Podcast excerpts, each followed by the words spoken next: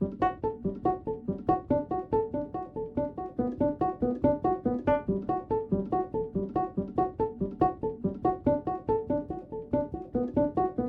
Trip en Occitanie. Un road trip radiophonique en ruralité à la rencontre des acteurs du monde rural. En 2022, le collectif des radios libres d'Occitanie, en partenariat avec la région Occitanie-Pyrénées-Méditerranée, a décidé de traiter sous forme de 12 documentaires inédits les problématiques du monde rural. L'Occitanie reste une grande région rurale. 4 habitants sur 10, précisément 39%, habitent en zone rurale, où le chômage est moins important qu'en ville. Ces 4 habitants sur 10 représentent quelques 2,3 millions de personnes sur la population totale de 6 millions. 92% des communes d'Occitanie, soit près de 5000 d'entre elles, se situent dans l'espace rural. Elles représentent par ailleurs plus de 66 000 km, soit l'immense majorité du territoire régional. Les radios sont sorties des villes pour une virée dans nos campagnes pour recueillir les témoignages des acteurs de nos ruralités, aussi riches que diverses. 12 documentaires sont disponibles sur les thèmes suivants la désertification médicale, la disparition des services publics, l'intégration dans nos villages, l'électronisme, les difficultés de l'agriculture, la viticulture et le climat, l'accès à la culture, l'exode des populations, la campagne ça nous gagne, l'intercommunalité, où sont passées les écoles et les métiers qui se perdent.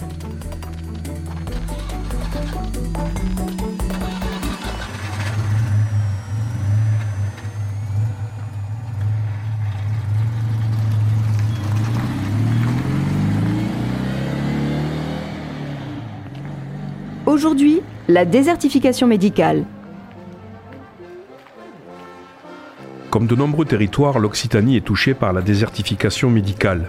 En ville, il faut parfois attendre plusieurs mois pour obtenir un rendez-vous chez un spécialiste. Dans nos villages les plus reculés, les médecins généralistes sont souvent loin ou trop peu nombreux pour répondre aux demandes des patients. L'Agence régionale de santé a d'ailleurs identifié plusieurs zones d'intervention prioritaires dans notre région. Les médecins partant à la retraite sont difficilement remplacés et les jeunes médecins ont tendance à préférer s'établir en ville ou travailler en équipe dans les hôpitaux. Nos communes rurales en souffrent.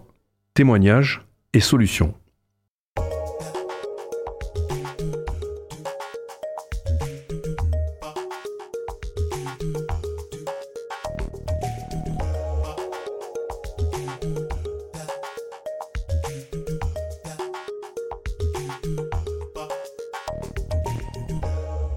Le jeudi 20 janvier 2022, une nouvelle fois, l'Assemblée nationale est saisie d'une proposition de loi visant à lutter contre la désertification médicale par des mesures drastiques.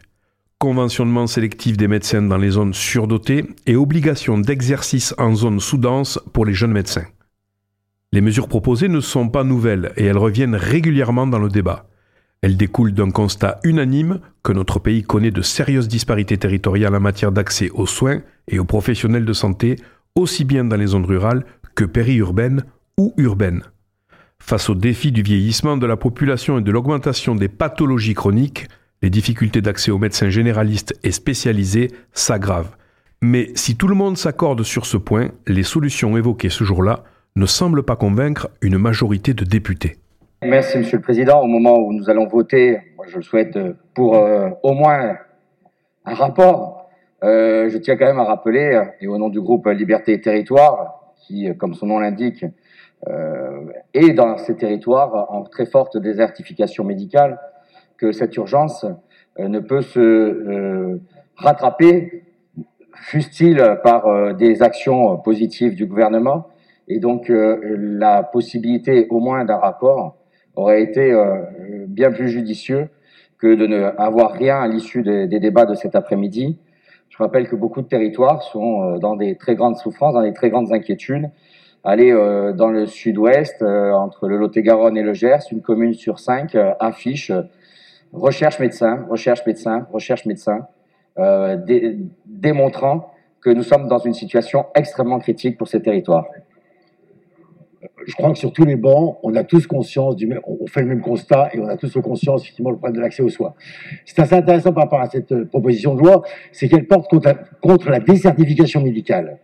Actuellement, en France, il y a deux systèmes. Il y a un système régulé, qui est l'hôpital, et un système libéral, qui est la médecine euh, euh libérale et, et, généraliste.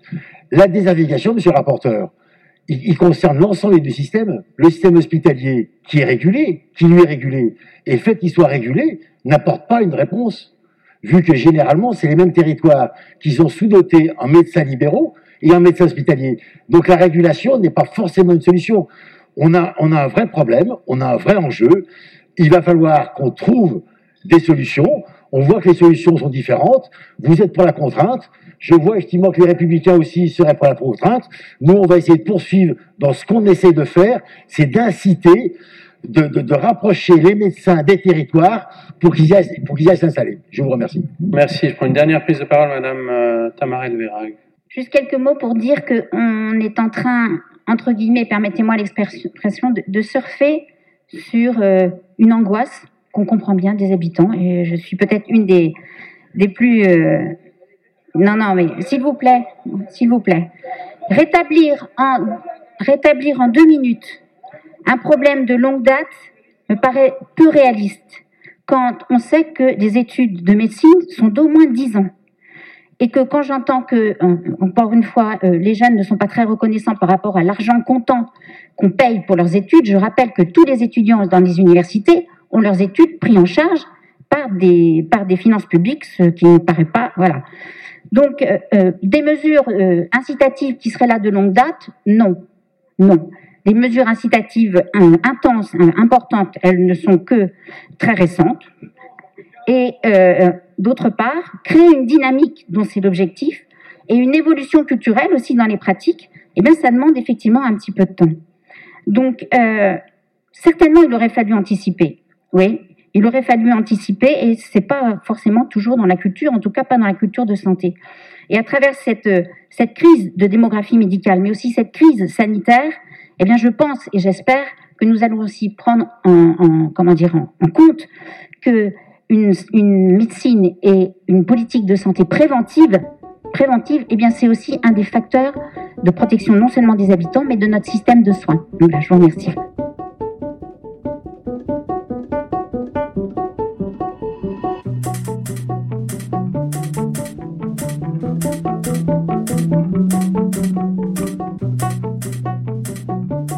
Un désert médical peut se mesurer de deux manières. D'abord, on peut le mesurer sur une dimension spatiale. Le désert médical correspond alors à une zone où les professionnels de santé sont rares, éloignés des patients et ne forment pas un vrai maillage territorial. Deuxièmement, on peut mesurer le désert médical sur une dimension temporelle. Il correspond alors aux médecins surchargés qui doivent traiter trop de patients. Les rendez-vous sont donc plus difficiles à obtenir, il faut les attendre longtemps et souvent le professionnel peut accorder moins de temps à chaque malade. Un désert médical a des conséquences fâcheuses. Nous venons d'en citer certaines comme l'accroissement des files d'attente et la dégradation du suivi médical des patients. De plus, dans un désert médical, les patients qui souhaitent consulter vont souvent se reporter sur les services d'urgence. C'est donc une charge en plus pour l'hôpital déjà mis à rude épreuve. Les déserts médicaux ont des causes multiples. Les médecins peuvent s'installer où ils le souhaitent et tendent à se concentrer dans les territoires attractifs, notamment les villes, tandis que les zones rurales les plus pauvres sont délaissées. De plus, certains observateurs estiment qu'on ne forme simplement pas assez de praticiens et que nous sommes limités par la capacité d'accueil de nos universités.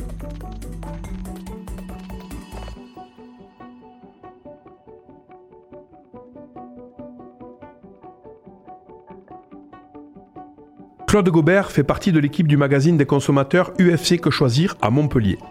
Le journal bien connu des Français vient de sortir un numéro spécial sur la désertification médicale. Le constat est accablant. Et pourtant, Claude Gobert rejoint les possibles solutions présentées par le rapporteur de l'Assemblée nationale, mais aussi, comme nous le verrons plus tard, l'avis de la population constaté lors d'un long micro-trottoir.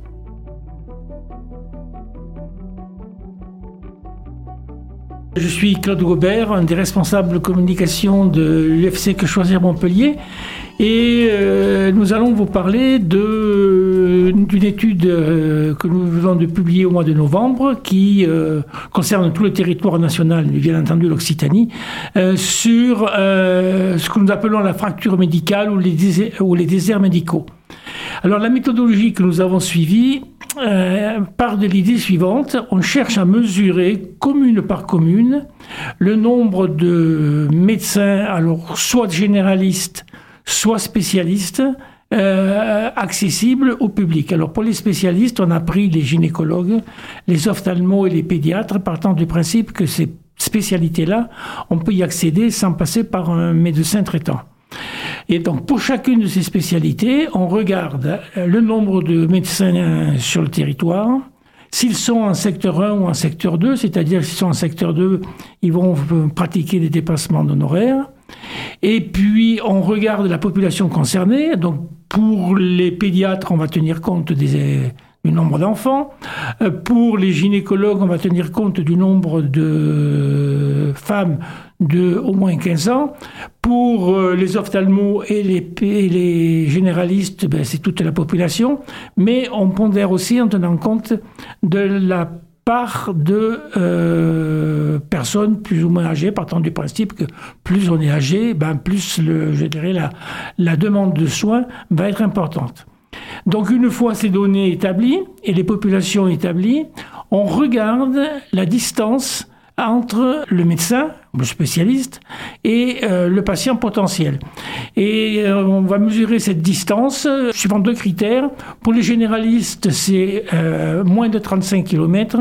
Pour les spécialistes, c'est plus de moins de 45 km.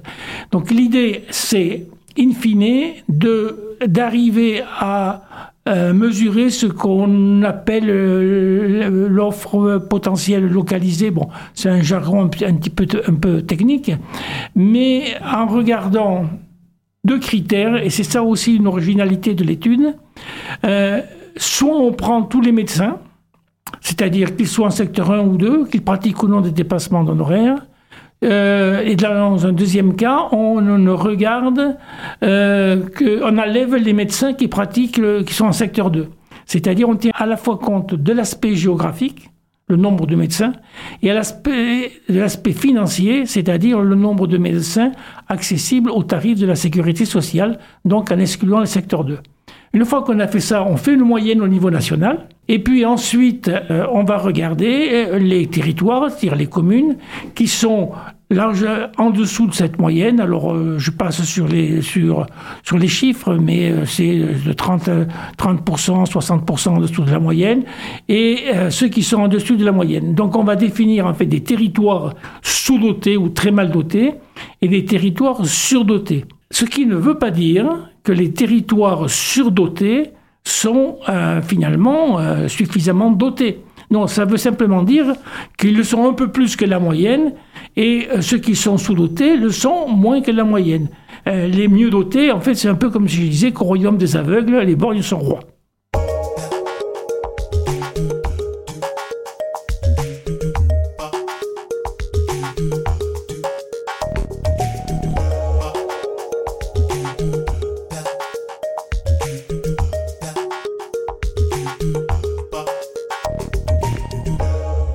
On a fait cette étude, c'est la troisième fois qu'on l'a fait. Hein. On l'a déjà faite euh, en 2000 en 2010 et en 2016, si je me rappelle bien.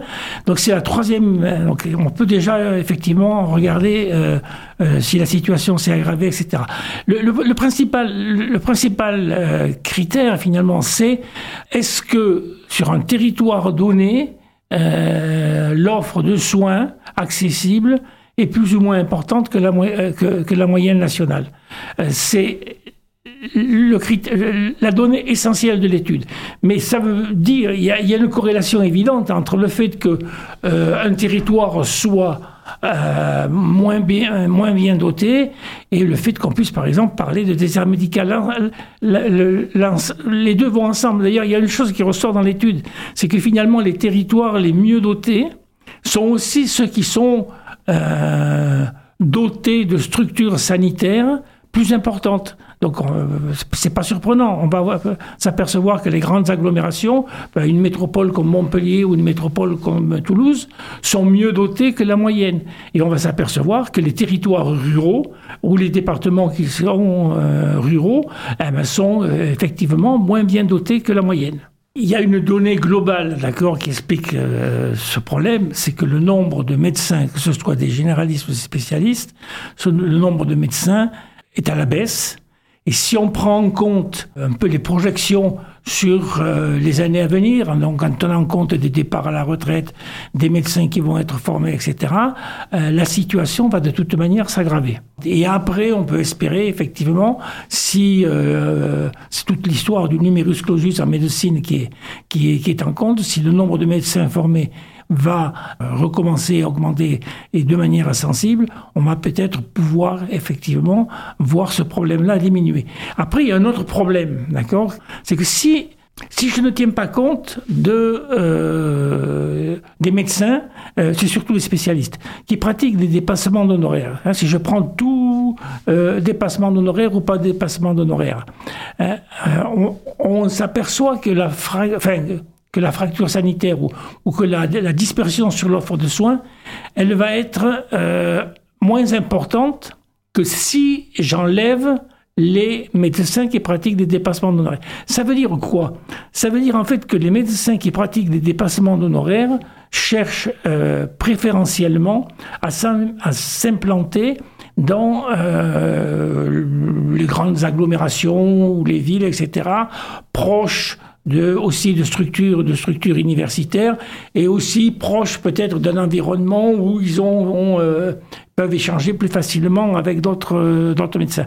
Donc c'est ce qui explique du coup que l'accès à ces médecins-là qui sont plutôt sur les grandes agglomérations, eh ben, va se traduire aussi par les gens qui veulent y accéder, par des problèmes de euh, de, délais d'attente, de, de, rendez-vous euh, pour un ophtalmo qui peuvent aller au-delà de six mois, même plus, etc. Donc en fait, parce que euh, ces gens-là ont déserté les zones rurales pour un certain nombre de raisons, se sont concentrés sur les, se sont concentrés sur les zones urbaines, qui du coup apparaissent mieux dotées. Mais en fait, comme je vous le disais, un royaume des aveugles, les brognes sont rois. Il y a un manque de médecins et ça va se traduire par euh, ben, des délais d'attente, euh, des difficultés, etc. Euh, par exemple, dans, prenons l'exemple de Montpellier, c'est pas parce que vous êtes à Montpellier que avoir un rendez-vous chez un ophtalmo, chez un pédiatre, etc., et à plus forte raison un rendez-vous au tarif de la sécurité sociale, va être, va être très facile. C'est, je dirais même, difficile dans certaines communes euh, autour de Montpellier ou même peut-être dans certains quartiers autour de Montpellier, d'arriver à avoir tout bêtement un médecin traitant. Hein, si celui que vous avez part à la retraite, eh ben retrouver un, euh, c'est pas évident.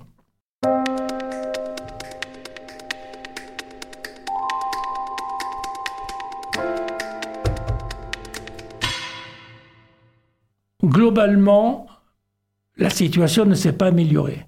C'est-à-dire ce que nous avions déjà souligné lors des, enquêtes précédentes, en fait, est confirmé.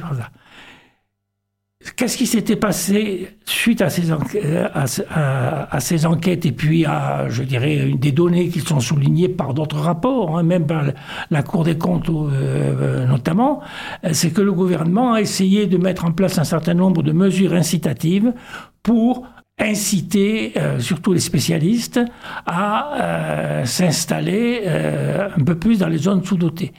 Comme le gouvernement n'a jamais voulu avoir des, des, méthodes un peu plus directives, hein, Prenons l'exemple des infirmiers euh, ou des pharmaciens, euh, ils ne peuvent pas s'installer n'importe où, n'importe comment, d'accord? Pour les, pour, pour l'instant, pour les médecins, c'est le cas.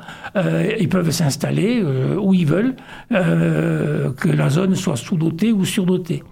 Donc cette situation-là s'est aggravée et les mesures incitatives qui avaient été prises par les pouvoirs publics, euh, qui ont coûté très cher, ce qu'a souligné d'ailleurs la Cour des comptes, en fait ces mesures incitatives euh, ont, conduit à, je dirais, à des, à des résultats homéopathiques. Alors si on, si on regarde la carte, de, par exemple, pour, pour l'Occitanie, en fait, si je prends par exemple un département qui apparaît mieux doté que les autres comme, comme l'Hérault, en fait, c'est la zone de Montpellier et de Béziers qui est bien, mieux dotée par rapport à l'arrière-pays.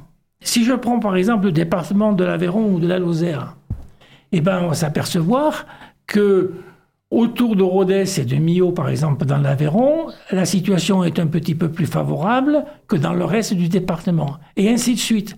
Hein? C'est-à-dire qu'il y a un effet un petit peu de concentration euh, qui est bien connu parce que les médecins, je dirais, effectivement, euh, cherchent maintenant à travailler euh, euh, dans un environnement un peu plus favorable, en équipe avec di différents spécialistes autour, etc.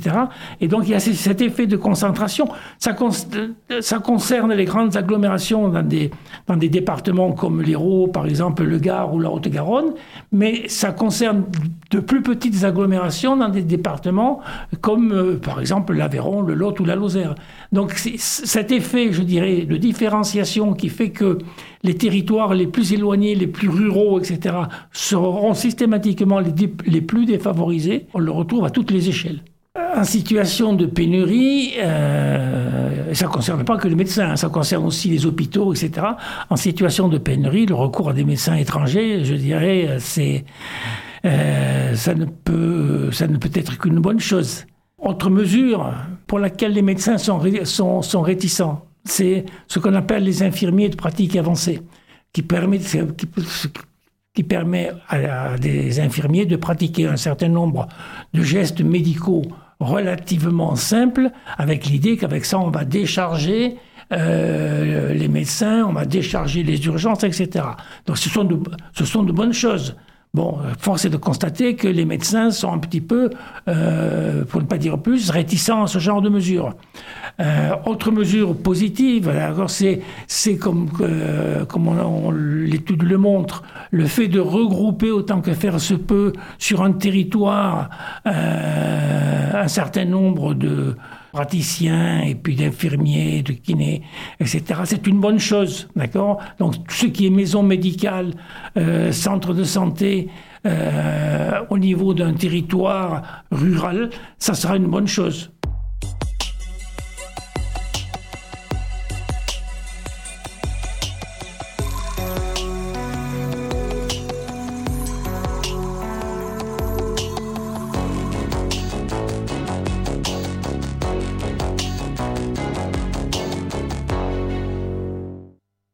L'offre de soins est difficilement accessible, plus il faut aller loin pour, etc. Euh, alors difficilement accessible à la fois géographiquement et à la fois financièrement. Ben, euh, ça se traduit par euh, une moindre demande de soins. On est obligé d'arbitrer entre un certain nombre de choses. On ira peut-être moins facilement chez l'ophtalmo, surtout chez les rendez-vous, etc. Donc, on n'a pas mesuré ça, mais c'est évident que une moindre offre de soins et des soins plus chers se traduisent par une moindre consommation de soins et donc ça se traduit par un état de santé pour les personnes concernées. Et c'est bien sûr les personnes les plus défavorisées euh, qui, vont être euh, en première ligne. Euh, ça va se traduire pour elles par un état de santé dégradé. C'est pour ça qu'il faut prendre un certain nombre de mesures qui sont sur la table depuis de nombreuses années, mais que les pouvoirs publics hésitent à mettre, à mettre en place. La désertification médicale, elle va, elle, elle, elle, va en parallèle de la disparition des services publics, la disparition euh, des écoles, la perte d'emploi. Parce que, par exemple, un des freins aussi à l'implantation des médecins dans des zones sous-dotées, c'est que, bon, le médecin, il a un conjoint ou une conjointe, et donc ça veut dire trouver euh, un travail pour les deux. Et évidemment, c'est beaucoup plus facile dans, dans, une zone euh, urbanisée. Et en plus, si je veux pratiquer des, dépassements d'honoraires, c'est beaucoup plus facile de pratiquer des dépassements d'honoraires dans une, dans une grande agglomération que dans un territoire rural où les gens ont moins de moyens. Donc en fait, tout, tout, tout est lié. Hein. Il y a une espèce d'écosystème défavorable qui, qui se crée et qu'il faut essayer d'inverser à travers un certain nombre de mesures. Et la principale de ces mesures, mais je sais qu'en disant ça, je ne vais pas faire plaisir aux médecins, c'est d'appliquer pour les médecins ce qu'on applique pour d'autres euh, secteurs médicaux, les pharmaciens, les kinésithérapeutes, etc. C'est-à-dire qu'on ne puisse pas s'installer comme médecin comme on veut.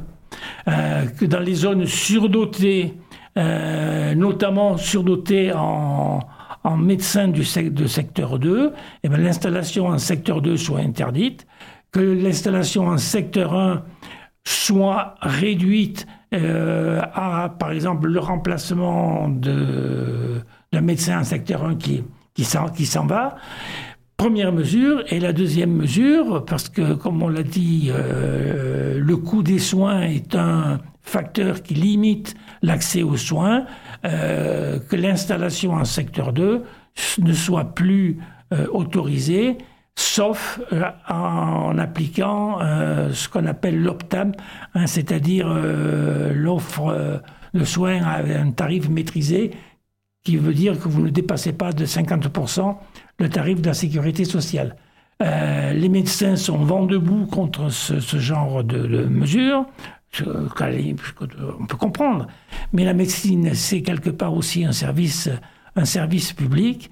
Et je vois pas pourquoi ce qui marche pour les infirmiers, euh, euh, les kinés ou autres, etc., ne marcherait pas euh, pour les médecins.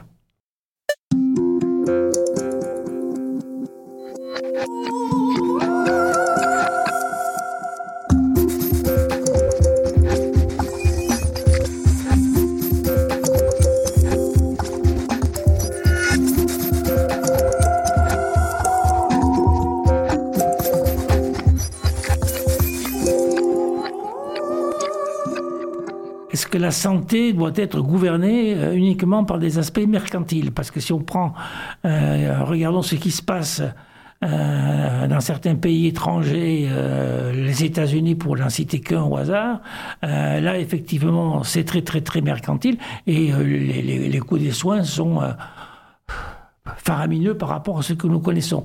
Donc oui, c'est la santé, c'est quand même quelque chose euh, de fondamental. C'est un service, ça doit rester d'abord un service euh, public par euh, la plupart des aspects. Ça donc mérite donc d'être piloté par le gouvernement. Après, bon, je reconnais que effectivement, alors le problème de- de- des tarifs, L'argument qui est souvent avancé, c'est que comme le tarif du, du- du- la consultation, c'est le généraliste, hein, 25 euros, euh, si on la compare effectivement à ce que va vous coûter un plombier qui va venir faire une intervention chez vous, on peut se poser un certain nombre de questions.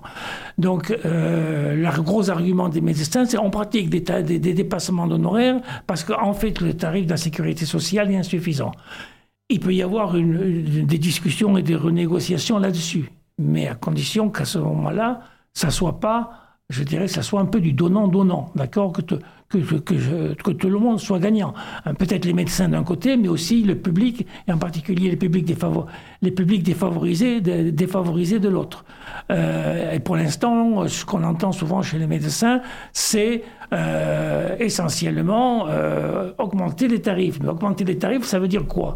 Ça veut dire que ben, c'est soit vous y êtes de votre poche, soit c'est la sécurité sociale ou les mutuelles qui vont payer euh, l'augmentation, et c'est finalement le, patient, le consommateur, qui euh, va devoir d'une manière ou d'une- autre supporter, support- supporter la différence. Je crois aussi, euh, bon, il y a des, exemples, j'ai lu quelque part, par exemple, que l'Aveyron avait fait des choses intéressantes là-dessus. Il, appartient au territoire d'être attractif. Euh, et c'est pas uniquement euh, ça, tient à tout, un à tout un tas de facteurs, je dirais l'environnement, les conditions, les conditions d'installation, euh, l'aide qui peut être apportée à ces conditions d'installation, euh, ce que fait la région aussi à travers des, des, des médecins qui sont salariés, c'est aussi, c'est aussi des solutions. Mais la pente à remonter est importante et les années à venir, malheureusement, seront encore un peu plus difficiles que celles que nous connaissons. Un médecin qui a, euh, dit dans une interview qu'on enfonçait les portes ouvertes. C'est vrai qu'il y a peut-être besoin, dans le cadre des études médicales, d'avoir une approche plus humaniste de l'exercice de la profession et pas uniquement mercantile, et aussi un peu moins euh, technologique. Parce qu'aussi, euh, un- une des raisons, c'est qu'on on cherche, c'est- plus vrai, je pense, pour les spécialistes, ils cherchent à être proches d'installations technologiques euh, importantes pour pouvoir prescrire un certain nombre d'examens, etc., etc. Or, euh, oui, c'est vrai qu'il y a de la technologie dans la médecine, mais il n'y a pas que de la technologie. Il y a toute une dimension, je dirais, humaine. J'ai envie de dire, de renvoyer un petit peu les médecins au serment d'Hippocrate. Je vais chez le docteur, je vais chez le docteur va bien m'ausculter, vérifier ma santé. Je n'ai pas peur, je n'ai pas peur. Les docteurs veulent mon bien, les docteurs veulent mon bien. Prends la température, prends la température. C'est un petit peu haut, c'est un petit peu haut, c'est bien normal, c'est bien normal quand on est malade, quand on est malade. Inspire et expire, inspire et expire. Je vais chez le docteur, je vais chez le docteur. Il va bien m'ausculter,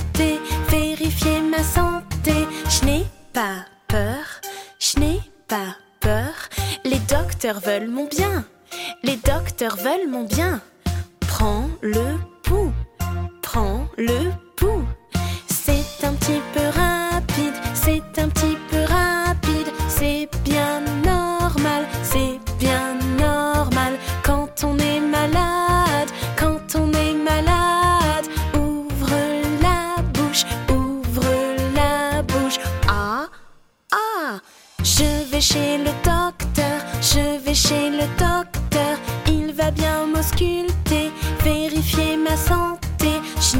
Pas peur, je n'ai pas peur. Les docteurs veulent mon bien, les docteurs veulent mon bien. Un rapport sénatorial du 29 mars 2022 nous permet de faire le point sur la situation nationale. Et celle-ci s'avère inquiétante en bien des points. Aujourd'hui, 30,2% de la population française vit dans un désert médical. Contrairement à ce que l'on pourrait croire, ce chiffre est particulièrement élevé en Île-de-France puisqu'il atteint 62,4%. Le même rapport nous apprend que ces déserts ont déjà des conséquences bien mesurables sur la santé des Français. Ils sont chaque année 1,6 million à renoncer à des soins, tandis que les délais moyens d'attente pour un rendez-vous s'allongent. Les médecins souffrent également de la situation puisque 45% des généralistes seraient en situation de burn-out. D'ailleurs, un généraliste sur 10 à la retraite continue d'exercer pour combler le vide laissé par son départ. Écoutons l'avis des Français interrogés lors d'un micro-trottoir. Ben, un désert médical, c'est quand il y a une offre de médecins insuffisante par rapport aux besoins de la population. C'est euh, quand on prend rendez-vous chez un médecin et que le médecin il nous donne un rendez-vous euh, six mois plus tard ou deux mois plus tard. Dans notre village, par exemple, on avait trois médecins. Aujourd'hui, on n'en a plus que deux qui ont euh, chacun 63 et 64 ans. Et dans trois ans, eh bien, ils partent à la retraite et ils seront euh, sûrement pas remplacés. Vous croyez pas que les jeunes médecins vont s'installer en campagne? Parce que bon, il faut y vivre, en campagne, il n'y a rien, les villages sont morts. Dans les endroits où il n'y a pas assez de médecins, eh bien, vous renoncez d'aller vous faire soigner parce que vous attendez trop longtemps ou vous devez prendre des rendez-vous à, à, trois semaines, un mois, trois mois, cinq mois de différence, surtout chez les spécialistes. Moi, en tant que pharmacienne à l'officine, j'ai souvent des personnes qui viennent de me demander de, de, des avances, par exemple, médicaments sur leur traitement parce qu'ils n'ont pas eu de rendez-vous les jeunes sont réfractaires à s'installer dans, les, dans ce qu'on appelle les déserts euh, médicaux, sans doute euh, parce qu'ils sont en attente euh, des services offerts par, par les grandes villes, notamment pour le travail de leurs conjoints, pour les loisirs pour leurs enfants. Ah ben moi je trouve pas ça normal du tout. C'est-à-dire que les, les gens ont le droit de, de de vivre ben, partout en France et ce serait bien qu'on ait les mêmes services partout en France. C'est quand on ne trouve pas de médecin proche de chez nous, il faut faire quelques kilomètres pour en trouver? Euh, bah, Perte de temps. Ça dépend si on a des enfants ou quoi que ce soit, qu'on peut pas aller à notre rendez-vous parce qu'on doit les chercher à l'école et tout. C'est un peu difficile en fait. Ça existe parce qu'il n'y a, a, pas eu assez de, de, médecins formés à un moment. Le numerus clausus était sans doute pas assez euh, élevé. Ça serait plus intéressant en campagne pour eux, ça serait plus viable et que tout le monde va pas, euh, tous les gens n'habitent pas la côte d'Azur ou le bord de la mer. Ce sont des gens souvent euh, ont eu des formations très longues, euh, qui, qui ont, pour qui la notion de profession libérale est importante. Parce qu'il y a eu une diminution du quota des élèves, des étudiants en médecine aussi, qui a été restreint, que la médecine libérale est très chargée de dépenses et que donc euh, l'idée, à mon avis, euh, de l'État et du gouvernement, c'est de diminuer tous les médecins généralistes et de favoriser les hôpitaux. L'une des solutions, c'est d'envoyer les médecins obligatoirement pendant un an, deux ans, trois ans dans les zones où on a besoin de médecins. Des fois, on est obligé d'aller prendre des rendez-vous autre part parce qu'il n'y a pas de. On ne peut pas prendre rendez-vous euh, dans notre commune ou quoi que ce soit, donc euh, c'est ça qui est difficile. Même si on a des difficultés pour trouver un médecin, on peut s'organiser pour les transports. Il y en a des qui sont gratuits pour nous et on peut faire du covoiturage aussi. J'ai vu que, euh, que cer- certaines villes ou enfin, certains villages euh, accueillaient des, médecins étrangers, surtout de- d'Europe de, l'Est. Ça, c'est peut-être une solution. Je pense que avant tout, c'est une profession libérale, Euh, donc c'est quand même au médecin de faire le choix. Euh, maintenant, s'il a des aides pour lui permettre de s'installer en province, je suis absolument d'accord. les obliger, ça sert à rien parce qu'ils resteraient pas. Les inciter financièrement, je pense que c'est la seule solution en fait. L'une des solutions qui est déjà envisagée, c'est de payer les études de, de certains étudiants sous condition qu'ils iront dans les zones euh, dé- défavorisées. Ce qui essaie aussi des fois de faire les, les collectivités, c'est de- c'est d'offrir euh, un loyer euh, attractif ou même de construire euh, des maisons médicalisées de manière à ce qu'il n'y ait pas trop de charges. Des centres de santé, pourquoi pas, mais il faut qu'ils soient suffisamment efficaces et qu'ils aient suffisamment de professionnels qui soient disponibles aux- à ces personnes qui ont besoin de soins, justement. Et je, enfin, c'est pas souvent le cas. Nous, on a eu l'idée de, de, recréer, de créer un site internet qui permet l'accès à des médecins en direct au téléphone. C'est-à-dire que le système fait que vous voyez les médecins qui sont en ligne et qui sont, que vous pouvez contacter directement. Consultation à distance, euh, non, ça me plaît pas. non, parce que bah, s'ils voient pas, par exemple, les enfants, comment savoir euh, Ils nous disent qu'ils ont mal quelque part et puis en fait, c'est autre chose. euh, Donc non, à distance, non. Dans la médecine, le- le- le- l'aspect le, plus important pour moi, c'est l'aspect humain et relationnel. Et c'est pas avec un écran de télévision ou d'ordinateur que, que ce lien-là euh, sera fait. Pour les pharmaciens, il y a un système de régulation. On ne peut pas s'installer en fonction du lieu de la population. Le nombre de pharmacies est limité. Alors, il est vrai qu'on pourrait aussi envisager euh, le même système euh, agrément adapté avec des médecins pour qu'il n'y ait pas une surcharge dans certaines régions et que justement il y ait d'autres régions qui puissent bénéficier d'installations de médecins et de spécialistes. qu'on ait une obligation de médecin pour euh, X milliers d'habitants, par exemple. C'est les politiques qui peuvent faire ça. Le problème, c'est que les politiques, vous avez la moitié des, pas la moitié, mais enfin, vous avez un gros pourcentage de politiques, de députés, etc., qui sont issus de la médecine, qui sont des médecins, et, qui, eux, euh, sont pris un peu par les, comment dire, euh, leur mentalité, par le lobby et par euh, leur conception de la liberté de la médecine. Donc, c'est un peu difficile chez nous, tout ça.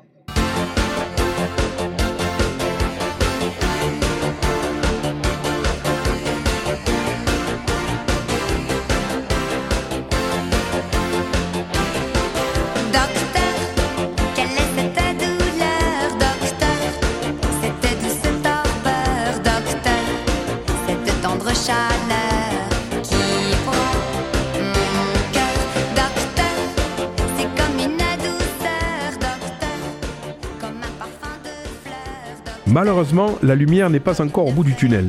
C'est pourtant paradoxal car la France n'a jamais compté autant de médecins en exercice, preuve que les déserts médicaux sont souvent avant tout un problème de répartition. Dans les années à venir, le nombre total de médecins devrait diminuer, tandis qu'avec le vieillissement de la population, les besoins vont augmenter. Ainsi, les déserts médicaux progressent.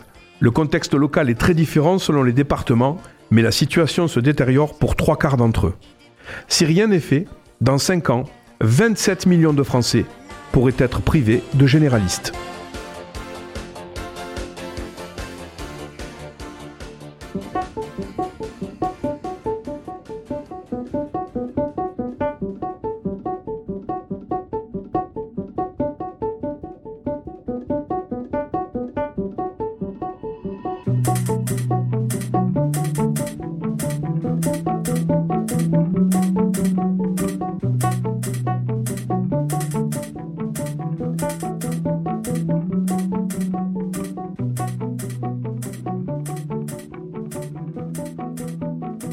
C'était Radio Trip en Occitanie, un road trip radiophonique en ruralité à la rencontre des acteurs du monde rural.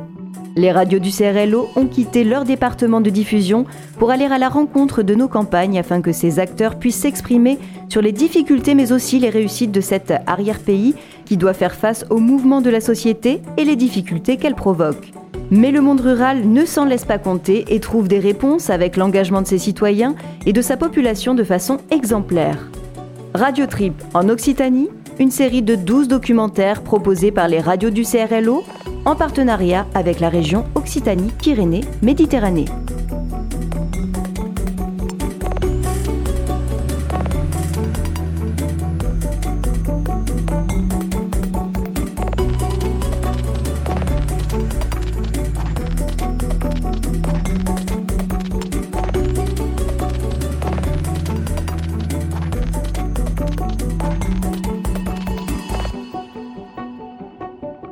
Retrouvez l'intégralité de ces 12 documentaires en podcast sur les sites web des radios du CRLO ou sur le site du CRLO www.crlo.fr.